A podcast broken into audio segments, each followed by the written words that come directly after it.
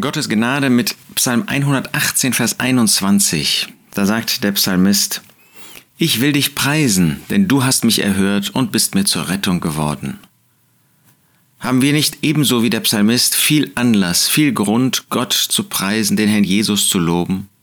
Uns geht es so gut, vielleicht bist du krank, aber der hat dich bis heute nicht allein gelassen, er hat dich bis heute getragen. Vielleicht hast du Schmerzen, aber er ist bei dir, er steht an deiner Seite. Vielleicht geht es dir gut, wie mir.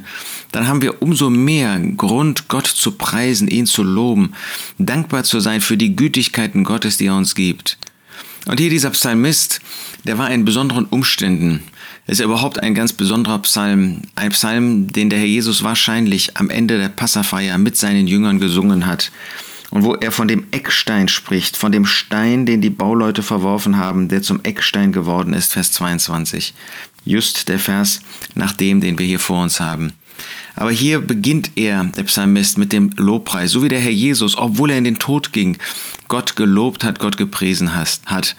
Und wir dürfen das umso mehr tun, denn das, was der Psalmist hier nennt als einen Anlass, als einen Hinweis zum Loben, das ist ja für uns umso mehr wahr. Du hast mich erhört und du bist mir zur Rettung geworden.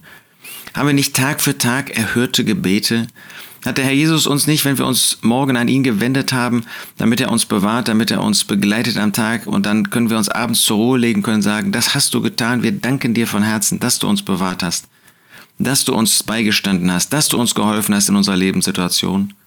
Wie oft ist er uns zur Rettung geworden? Natürlich in allererster Linie, weil er der Erretter unserer Seelen geworden ist.